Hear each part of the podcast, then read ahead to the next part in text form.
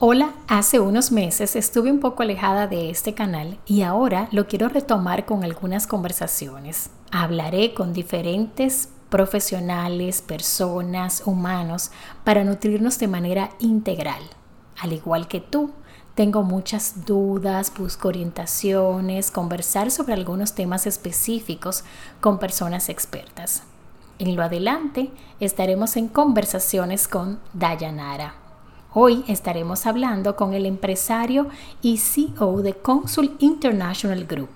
Es una compañía dedicada a la consultoría de pequeñas y medianas empresas en países de América, Europa y Asia estaremos conversando con Carlos García, quien se ha convertido en una de las principales figuras de influencia hacia el mercado latino como experto en pequeñas y medianas empresas, acompañando hasta la fecha más de 300.000 personas que a diario validan, aprenden y predican el conocimiento aprendido por medio del contenido de valor compartido. Ese es su objetivo principal, brindarles consejos, estrategias y tips que los ayuden a desarrollar de forma exitosa sus negocios. Así que si eres dueño de negocio o emprendedor, te sugiero que escuches estas recomendaciones. Así que de inmediato le hago la primera pregunta a Carlos y muchísimas gracias por aceptar esta invitación. Me gustaría saber, desde tu opinión, por qué fracasan la mayoría de emprendedores. Eh, mira, yo creo que mm, el principal motivo del fracaso de los negocios proviene del desconocimiento por las etapas que pasa una empresa, la falta de preparación empresarial para poder desarrollar un negocio. ¿A qué me refiero con esto? Mira, eso es como, e, e, eso es como que un grupo, un equipo militar lo envíen al campo de guerra sin haber pasado por capacitaciones, por salones de clase, por formación, luego de eso, por haber pasado por simuladores, por prácticas, entrenamientos para capacitarse y luego salir al campo de guerra. A diferencia del mundo empresarial, eh, bueno, imagínate que en ese escenario una persona no haya pasado por esa fase de, de preparación y lo envíen de una vez al campo de guerra. No sabe ni siquiera usar el arma. ¿Qué crees tú que va a pasar? Lo van a acribillar en cuestión de segundos. Segundos. Porque con quién va a competir si están muy preparados. Y eso pasa en el mundo empresarial. El nivel competitivo cada vez es más exigente. Y, y las personas que emprenden negocio, las personas que desarrollan negocio, en esta era, no estamos en una era comercial donde solo tenías que comprar y vender. Antes era muy fácil poder desarrollar un negocio porque solo es comprar barato y vender caro. Pues ahora la dinámica es totalmente diferente. Estamos en una era donde la capacitación del dueño de la empresa lo es todo. Porque si solo sabe comprar y vender y no sabe mercadear y no sabe estructura de costo y no sabe liderazgo de personal, que liderar ahora personas es muy diferente que liderar personas hace 5 o 10 años. Que si no está innovando constantemente, adaptándose a las necesidades del mercado, de igual manera va a desaparecer del mercado. Entonces, el mundo va tan rápido y, este, y estamos en una era donde el empresario tiene que estar en formación continua. Entonces, siento que el principal motivo del fracaso de la mayoría de los dueños de negocio proviene de la falta del conocimiento de, la de las etapas que tiene una empresa, la cual debe conocer previamente y también tiene que prepararse para ello, ya sea de forma independiente, no necesariamente tengan que hacer un diplomado, un curso, una formación. Lo pueden hacer de forma independiente, pero capacitarse, estudiar. Lo importante en la industria en la que están, en la que se están involucrando, para que de esa manera pueden, puedan minimizar los márgenes de errores que puedan cometer, ya que hay mucha gente talentosa desarrollando negocios, pero esos negocios fracasan por ese pequeño detalle.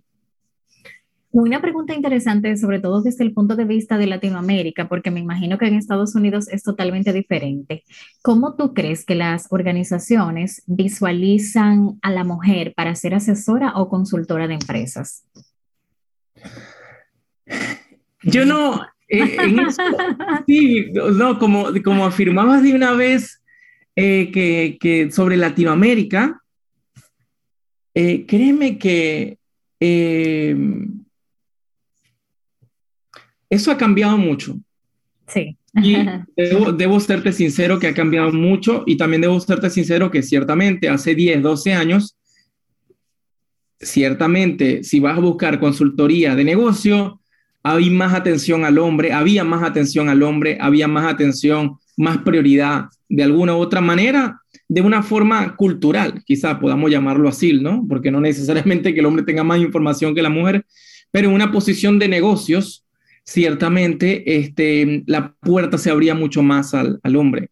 Ahora, de unos que cinco años para acá, esto ha cambiado por completo. Creo que la evolución y la forma como se ha destacado la mujer en el ámbito profesional y en el ámbito empresarial ha sido increíble y de hecho puedo, puedo confirmarte que las empresas hoy día cada vez prefieren más a las mujeres preparadas.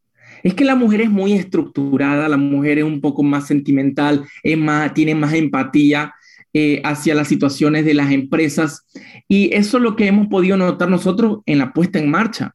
De hecho, eh, a cargo de la dirección operativa de los negocios que yo cierro directamente en proceso de consultoría, está una mujer 100%, está una mujer 100% a cargo dentro de ello. Y ella es, la que se, eh, ella es la que se entiende operativamente con el equipo de trabajo, con el cliente. Entonces, la aman, todos la aman, la quieren más que la quieren más a ella que a mí, ya después que la conocen, ¿no? Entonces, yo creo que este, mm, eso ha cambiado bastante, em, ya que por ese nivel de, de, interés en la preparación profesional y, y, empresarial ha hecho que la mujer eh, tenga una gran ventaja. Eh, mira, eh, siempre en estas capacitaciones hoy día cada vez levantan la mano quienes mujeres y hombres y son mayoría mujeres y eso no es nuevo, o sea, tienen años siendo así. Así que yo creo que ya eso eh, siento que es del pasado. Muy bien. ¿En qué se diferencia e igualan las pymes del mundo? Eh, qué interesante porque cuando nosotros desarrollamos la metodología, eh, el método que utilizamos, una de las cosas que lo primero que tratamos de identificar fue eso, que es lo que lo que une a todas las empresas sin importar dónde estén. Tener la oportunidad de atender clientes en más de 22 países. Y digo, ¿qué, ¿qué, es lo que lo... Eh, a ver, ¿cuáles son los puntos que los une? Y nos fuimos por los problemas. ¿Cuáles eran los problemas que más tenían las empresas que atendíamos? Y eso nos llevó a nosotros a la metodología. Entonces, si hay algo que une a, a las empresas en el mundo es el método PAON. Producto, administración, operaciones y marketing. Estas cuatro dimensiones de la metodología unen a todas las empresas en el mundo sin importar dónde estén. ¿Qué lo puede diferenciar? Lo único que puede diferenciar a una empresa u otra por, por, por tema de país, en la pequeña empresa, siempre te voy a hablar de la pequeña empresa, pequeña y mediana empresa, lo único que puede diferenciar es la forma de comunicarse con su público objetivo. La forma, es decir, una parte del área de marketing, una parte, es lo que puede diferenciarse, donde no es lo mismo vender un producto en un país que venderlo en otro, porque el comportamiento del consumidor es diferente. De repente, yo en Estados Unidos soy muy digital, para vender mi producto, pero para venderlo en, Panamá debo ser muy tradicional, no tanto digital. Debo irme por los canales tradicionales y voy a tener más resultados. Entonces, quizás la forma y la estrategia para poder llegar al público objetivo para vender el producto o servicio lo que puede variar, pero todo lo demás los une. Los problemas a nivel de producto, a nivel administrativo, a nivel operativo y por supuesto a nivel de marketing. ¿Te parece a ti que las nuevas generaciones de empresarios tienen más apertura a este proceso de acompañamientos y de consultorías, 100%, 100%, 100%, Dayanara, porque han crecido en una era de formación continua. Han crecido en una era donde no les gusta tirar flechas vamos a ver, a comenzar esto, a ver qué pasa. No. eso es más que todo em, la vieja escuela comercial. Cuando yo hablo de la vieja escuela comercial, son nuestros tíos, abuelos, eh, padres que comenzaron un negocio, desarrollaron negocios en su momento y bueno, todo era así de una forma muy informal, como normalmente comienza una pequeña empresa, muy informal. Pero la mayoría de ellas se mantienen informal en el tiempo, mientras que la, la empresa de esta era cada día se formaliza más. A medida que pasa el tiempo y pasan los años, está más formalizada, a diferencia de las empresas de antes. Entonces, 100%, em, los jóvenes y la nueva generación están mucho más abierta a este proceso de acompañamiento, ya que ellos han crecido en esta era. Es como, es como preguntar si, si, si mis hijos están, están más abiertos a, a, a, todo lo tecnológico, a, familiarizarse con la tecnología, si es más, si están más abiertos a ello que mis padres, obviamente. mis hijos, como nacieron en ese entorno con la tecnología, manejan el celular y la computadora mejor que yo. a propósito, sí, no, yo vi, la, por ejemplo, la hembra tuya que va a millón. sí, también, está volando. A propósito de eso que tú mencionabas, de esa brecha generacional, y vi que tú también pusiste un post de eso, la opinión que te merece cuando a veces los padres no quieren darle la oportunidad a los hijos de que puedan dirigir los negocios, cuando no tienen la experiencia, pero pueden tener una visión o la tecnología o innovación. Sí, em, ahí, hay un tema bastante interesante. Eh, los padres eh, los dueños de negocio de primera generación eh, son muy controladores, son muy controladores, eh, quieren tener el control 100% de todas las decisiones de la empresa, aun cuando la empresa pudiera ser mejor que lo que es hoy día si le prestaran más atención a sus hijos, a sus sobrinos, eh, que ya que ellos em, han estado por muchos años operando el negocio, es decir, operadores de negocio, dentro de la operatividad del negocio en sí. Mientras que los hijos sí saben lo que está pasando en esta era, están pasando los nuevos cambios. Entonces, creo que la falta de atención a, las ideas de los hijos hace que la empresa no evolucione, no pueda innovar en muchas cosas, no pueda mejorar la experiencia del cliente, no pueda ser más escalable ese negocio, esa empresa. Creo que eh, el solo bajarle un poco eh, a ese control que quieren mantener ellos les va a dar mayor ventaja con la competencia que ya tienen. Luego del COVID, eh, hemos tenido una transformación. ¿Cuál tú crees que es el mayor reto que tienen los empresarios o dueños de negocio ahora? Eh, es la capacidad que tiene una empresa de mantenerse flexible ante los acontecimientos que se dan año tras año. Bueno, ya se dan mes tras mes. Eh, yo creo que ahí es donde está lo más importante. Es la capacidad que tiene una empresa de poderse adaptar a los cambios que están viviéndose dentro de la industria en la que están. Es decir, siempre buscar la manera de cómo podemos adaptar la venta del producto o servicio que yo tengo a las necesidades de mis consumidores. Por ejemplo, da mucho con la pregunta anterior. Me preguntabas, em, eh, ¿la nueva generación creas que se adapte a este em, sistema de, de, formación, de acompañamiento? Mira la, la gran diferencia. Cuando nosotros comenzamos en la consultoría, la edad promedio, la edad promedio de personas que nos contrataban a nosotros estaban en los 55 años. En este promedio, en este momento, la edad promedio está en 33 años. ¿Ve? Mm, interesante. Bastante interesante. Ha cambiado por completo. Ahora, si nosotros nos hubiésemos mantenido con la misma dinámica que utilizábamos con las personas mayores en el proceso de consultoría, no hubiésemos podido adaptar, no hubiésemos podido mantener en el mercado, porque no fue una tarea fácil cuando comenzamos. Fue muy difícil porque no tenemos cultura de buscar consultoría, de buscar asesoría. Eso es muy común en nuestra cultura latina. Nosotros somos de hacer absolutamente todo nosotros mismos. No necesito a nadie que me ayude a hacerlo. Ahora, este, a diferencia de eso, había muchas creencias que hasta yo mismo tenía en su momento al momento de enfrentar esos tipos de clientes. Y ahora los clientes que atendemos, edades promedio de 33 años, lo cual unos son 38, otros 29, otros 30, otros 25, otros 40. Yo creo que de los clientes que tenemos actualmente, ninguno pasa los 40 años. ¿Ve? Interesante eso. O sea que tienes millennials. Llegarán puro 39. Sí, exactamente. Entonces, cosa que era diferente. Antes, vamos a manejarlo siempre aplicando Pareto, 80-20. El 80% de los clientes antes eran clientes mayores a 50 años y el 20% menores a ellos. Ahora es al revés. Ahora, el, el, el, el 80% de los clientes son menores a 40 años y el 20% de los clientes son mayores a, 20, a 40 años. ¿Ve?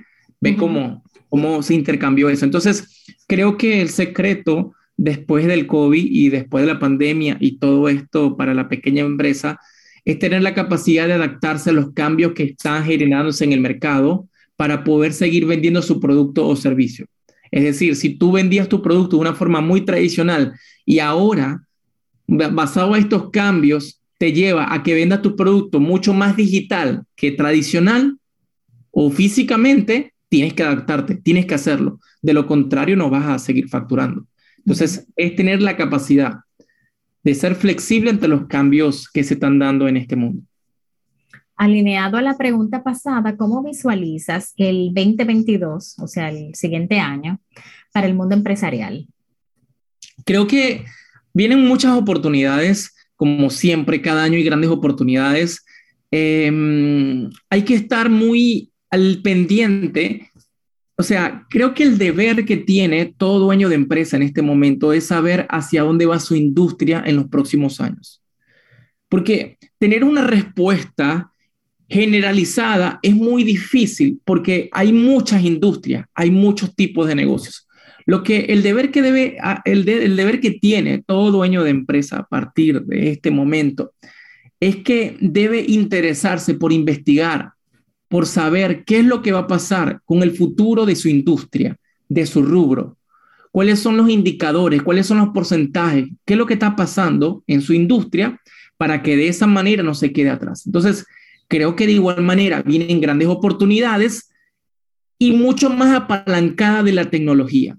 Creo que las empresas a partir del año que viene van a poder crecer mucho más rápido, van a poder hacer, van a poder este, lograr superar su etapa de estabilización empresarial de una forma más rápida si logran adaptarse a la nueva era. Entonces, no nos podemos cerrar a los cambios que están generándose en el mundo y adaptarnos a esta era tecnológica que lo que nos da son grandes oportunidades para podernos apalancar y hacer algo mucho mejor.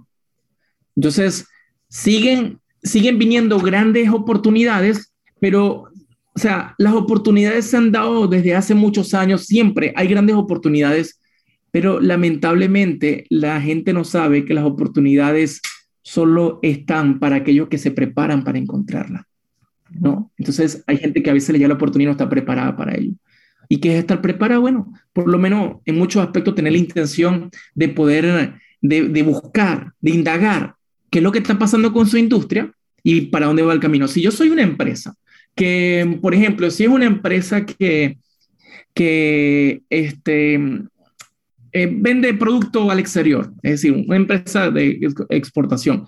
Eh, es un fabricante, mira, esto es un fabricante que se distribuye el producto en, Latinoamérica, un decir, un decir, en ciertos países de Latinoamérica. Pero yo estoy viendo que el crecimiento al, al, como dueño de negocio, investigo y me doy cuenta que la jugada cambió, que ahora mi producto se puede vender mucho más en Europa o en Estados Unidos. Ah, no, es que yo quiero seguir aferrado a tratar de seguir eh, distribuyéndolo en estos países que tengo en Latinoamérica. O de repente tenía cinco países, pero ahora el mayor enfoque está en otros cinco países de Latinoamérica, o a su vez Estados Unidos, Europa. Es decir, el estar presente en ese tipo de, el, tener la intención de estar investigando y estar estudiando su industria, hace que te ponga en una posición diferente a la competencia. Y ahí sepas hacia dónde va el mundo y te montes en la marea, te montes en la ola. Ahí es donde vienen las grandes oportunidades, cuando se dan estos cambios.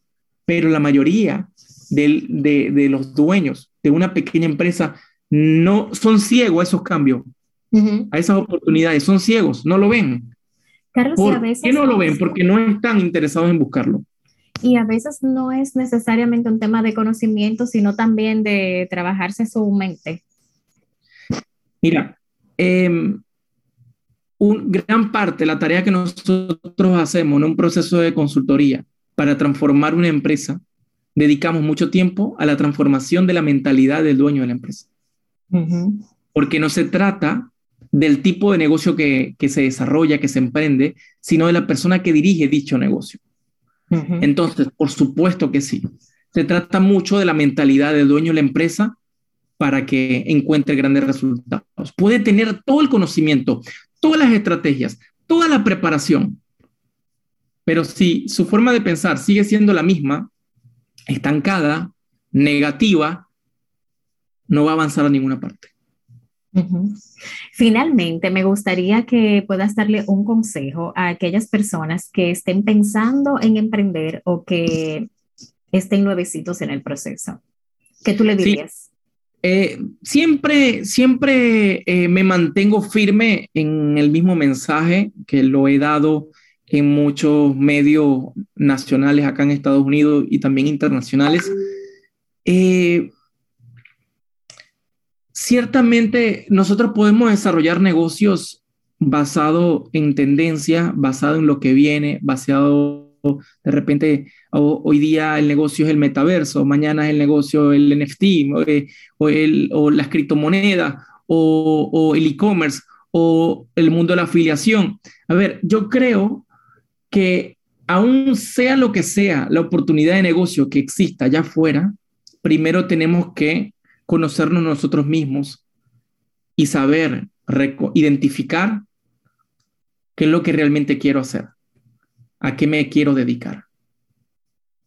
Porque llega un punto, si tú haces dinero, pero eso que hace no te llena el alma, no te llena a ti, no vas a ser una persona feliz nunca, sin importar la cantidad de dinero que hagas. Entonces, por eso para mí es tan importante que las personas sepan a qué se quieren dedicar, en qué son buenos, en qué se destacan, qué es aquello que hacen bien que los demás se lo reconocen, qué es aquello que hacen bien de forma natural, qué es aquello donde se le van se le van las horas sin darse cuenta. De repente eres muy bueno en matemáticas, de repente eres muy bueno en comunicación. ¿En qué eres bueno? Una vez que identificas tu talento, de ahí ese talento puedes llevarlo a poder desarrollar un negocio con ese talento. Previamente al, desarrollo, importantísimo capacitarse. O sea, identificar talento, buscar la capacitación continua, capacitarse en lo que quiere hacer. Estamos en una era donde los mejores mentores los puedes encontrar en YouTube gratuitamente. No te cuesta nada encontrarlo. No necesitas hasta invertir dinero. Ahí está la información de lo que quieres prepararte. Entonces, una vez que identifica qué te quieres dedicar, busca la forma de acelerar tu nivel de capacitación en eso que te quieres dedicar. Eso te ayuda a recortar mucho tiempo, mucho camino, muchos errores, porque hay muchas personas que ya pasaron por eso. Es preferible aprender de ello. Luego de eso es ponerte en práctica. Es decir, no sigas buscando la manera de, de cómo, de cómo eh, planificando y planificando y planificando si no ejecuta lo que quieres hacer, si no te pones en práctica, si no te pones en acción. Hay mucha gente llena de información, tienen bibliotecas en su cerebro, pero no ejecutan. Y si no ejecutan, no van a encontrar resultados. Entonces, hay un gran problema de ejecución masiva, ya que millones de personas en el mundo no ejecutan. Estamos en, Sueñan solamente.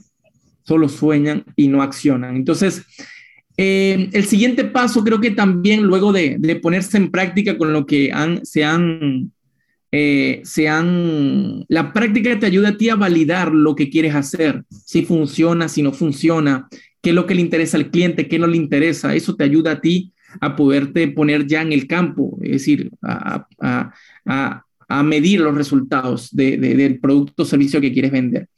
Eso te lleva a la importancia de crear un plan de negocio. Cuando te hablo de un plan de negocio, que tengas claro de cómo lo vas a vender, a quién se lo vas a vender, cuánto vas a ganar, si, cuál es el modelo de negocio que le vas a dar, si esto va a ser rentable para ti, si te va a permitir vivir de ello. Tienes que sacar los números y ver si realmente, este, cómo le puedes dar la mejor forma, el mejor modelo de negocio, el mejor plan de negocio a esa idea que previamente tenga, porque ese otro tema, Dayanara. Encontramos muchos casos muy entusiasmados desarrollando un negocio, están emprendiendo y vendiendo algo, pero el modelo de negocio que tienen es muy deficiente. Y, y, están ladrando y están brincando y buscando la forma de poder vivir de su negocio. Mientras lo sigan haciendo así, no van a poder vivir nunca de su negocio. Tienen que cambiar el modelo de negocio. Entonces, por eso es tan importante eh, prestar la atención a este paso, ya que eso es lo que nos ayuda a poder eh, saber hacia dónde debemos ir. Y el quinto tiene que ver con el compromiso.